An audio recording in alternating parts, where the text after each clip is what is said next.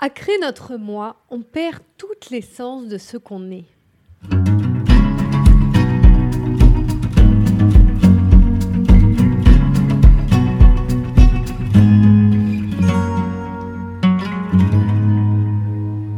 Bonjour à tous, je suis Eva Ledemé, spécialiste en gestion du stress et des émotions, et je vous partage ici mes conseils bien-être et de santé psychologique. Aujourd'hui, j'aimerais vous expliquer pourquoi et comment les réseaux sociaux nourrissent notre ego. Comme vous avez pu le remarquer, on s'expose et on crée une image virtuelle de nous sur les réseaux sociaux. Une image qu'on essaie bien évidemment de rendre la plus valorisante possible avec la photo, euh, avec le bon profil, la bonne lumière, mais aussi la bonne citation qui va avec. Généralement, on se retrouve un petit peu tous dans ce type d'exemple. Et cette surexposition n'a-t-elle pas un risque pour notre évolution personnelle ou notre développement personnel? Eh bien oui. D'ailleurs parce que je pense qu'on peut se prendre vite au jeu de perdre le contrôle. Perdre le contrôle de comment on va exposer notre image, comment on va utiliser ces réseaux sociaux sans même qu'on puisse vraiment en prendre conscience. Et n'oublions pas qu'Instagram, Facebook, Twitter, ils ont été spécialement créés pour ça. Nous sommes leur produit qui remplit cette toile. Alors sur les réseaux sociaux, généralement, on se met en avant que ce soit dans la mise en scène de nos compétences, LinkedIn par exemple, de notre quotidien, les plats que l'on mange, que ce soit dans les stories, Instagram, nos posts Facebook, mais aussi dans les moments que l'on vit, les endroits où nous passons nos vacances. Tous ces extraits qui représentent qu'une partie infime de notre personnalité. Et parfois, on peut même en arriver à prendre des risques ou à faire des actions stupides pour prendre des photos qui vont être le plus originales possible dans les réseaux sociaux, sur Instagram. D'ailleurs, par cela, je fais référence à des gens qui prennent des photos, par exemple, au bord, enfin, vous voyez là, les selfies au bord d'une falaise ou près, ou près d'animaux dangereux. On a tous normalement vu ces genres d'actualité. Et puis, euh, il faut savoir que le but, généralement, dans ce type d'image, eh bien, c'est comme je l'ai dit, avoir l'image la plus originale, euh, l'image qui sort du lot. Et si en prime, elle peut apporter des likes, eh bien, c'est la totale. Et toute cette mise en scène, ces exemples que je suis en train de vous donner, eh bien, à nouveau, elle représente juste une image infime de ce que nous sommes, de ce que nous vivons. Et c'est même juste une illusion de nous-mêmes. Même si on s'en persuade, même si on a l'impression que c'est une réalité très proche de ce que nous sommes, on devient généralement presque notre propre agence de médias ou notre propre paparazzi.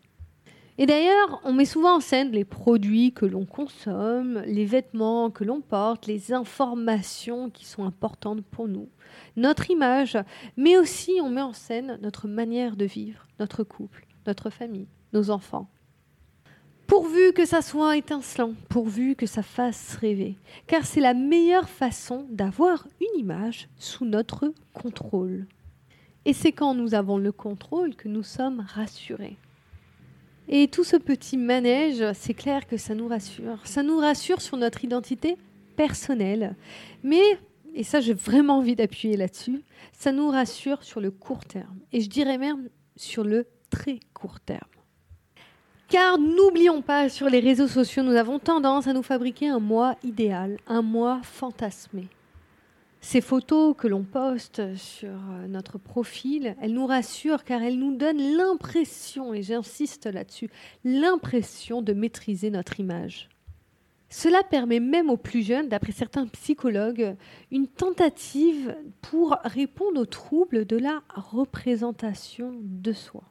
Beaucoup de jeunes qui sont confrontés à une difficulté de s'affirmer, d'affirmer leur singularité, eh bien pour ces jeunes, cela leur permet de les aider à, rassembler une personne qui se perçoit comme morcelée. Mais le problème dans tout ça, c'est qu'ils risquent, risquent aussi au travers de cela de rendre le moi, leur moi, encore plus abstrait. Et cela peut donc amener à une source de confusion encore plus grande. Parce qu'à vouloir essayer de rassembler une image sur la toile, eh bien cela peut creuser un vrai fossé entre le réel et l'idéal. Et ça peut fabriquer un vrai mal-être. Et là, j'ai parlé des jeunes, mais cela n'est absolument pas exclusif aux jeunes, car beaucoup d'adultes ont également une grande difficulté de s'assumer comme ils sont. Comme ils peuvent avoir aussi tendance à projeter une image idéale de soi qui est aussi bien éloignée du réel vécu. Et cela peut être au travers d'un métier, de biens matériels, d'une réussite sociale, d'un physique avantageux, qui peut être aussi retouché virtuellement, filtre, Photoshop, mais aussi physiquement, par de l'esthétique poussée à l'extrême, du maquillage poussé à l'extrême, ou même de la chirurgie esthétique. Et oui, c'est de plus en plus tendance à l'heure actuelle. Une image matérielle peut être aussi projetée comme une bonne situation financière, qui peut être aussi fictive. Une manière de vivre représentée par euh, des photos, vous savez, les photos idéales de vacances, le moment où on est vraiment bien habillé, avec euh, dans un super endroit luxueux, dans des lieux que j'aime bien dire fancy ou dans des soirées, des week-ends un peu spéciales, qui représentent à nouveau qu'un dixième de ce qu'on vit ou de ce qu'on est. Pourquoi j'insiste beaucoup sur ça? Eh bien parce que les réseaux sociaux ne sont pas à l'origine du développement du narcissisme, parce que je l'entends beaucoup et assez régulièrement. Non, ils l'ont juste révélé au grand jour. Nous sommes tous narcissiques, à certains degrés, et nous avons besoin du narcissisme. Notre narcissisme peut nous aider même à accomplir des grandes choses dans notre vie. Mais comme chaque trait de notre personnalité, il a besoin d'être équilibré et d'être cultivé dans un environnement de vie sain et non dans une illusion de soi.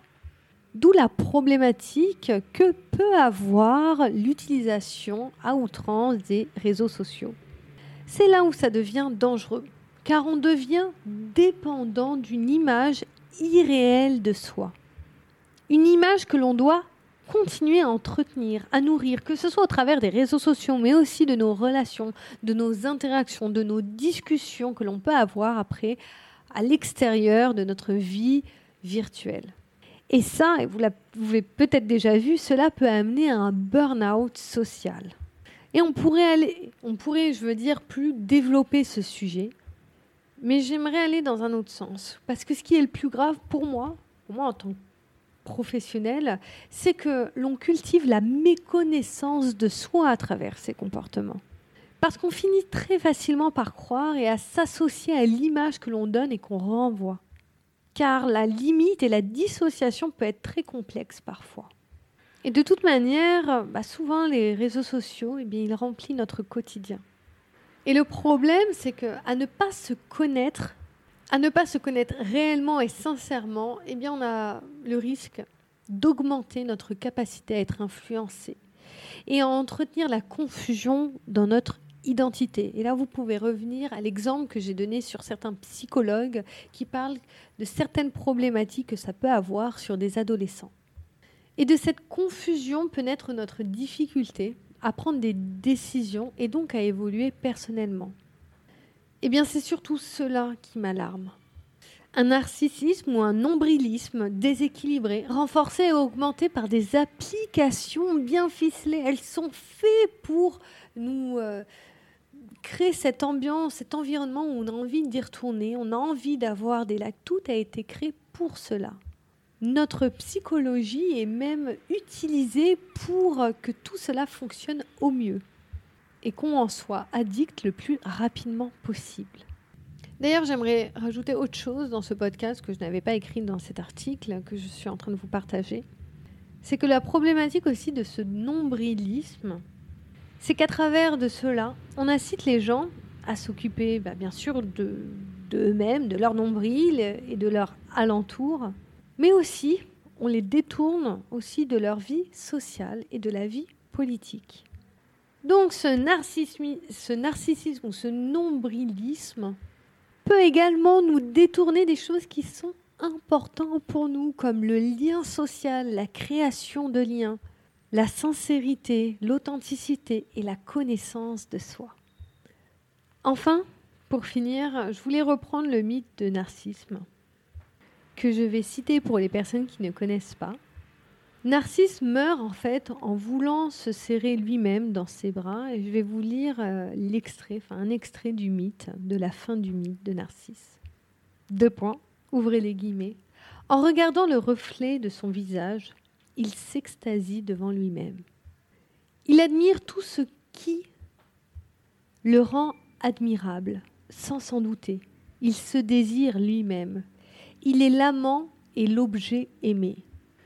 Désespéré de ne pouvoir assouvir son amour de l'impossible étreinte, Narcisse dépérit et meurt. En fait, le bel et faible tombe amoureux de son reflet dans l'eau, mais il ne sait pas qu'il s'agit de lui. Et l'histoire incarne surtout le drame de la méconnaissance de soi.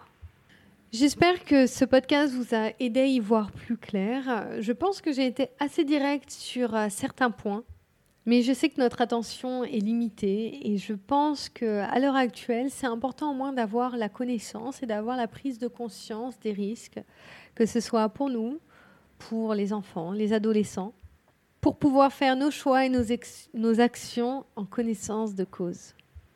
À nouveau, c'était un plaisir de partager cela avec vous. Vous pouvez retrouver cet article si vous voulez partager sur les réseaux sociaux. Vous pouvez aussi partager ce podcast si vous pensez que ces informations peuvent être utiles pour d'autres personnes. Et je vous remercie de votre écoute. Si vous voulez retrouver, j'ai oublié de le dire, si vous voulez retrouver toutes mes informations, vous n'avez qu'à taper Eva Le sur tous les réseaux sociaux. Vous pouvez retrouver mes articles, infographies, mais aussi mes vidéos sur YouTube, TikTok, mes articles sur LinkedIn. Et si vous voulez me contacter, vous pouvez le faire aussi par message. À bientôt.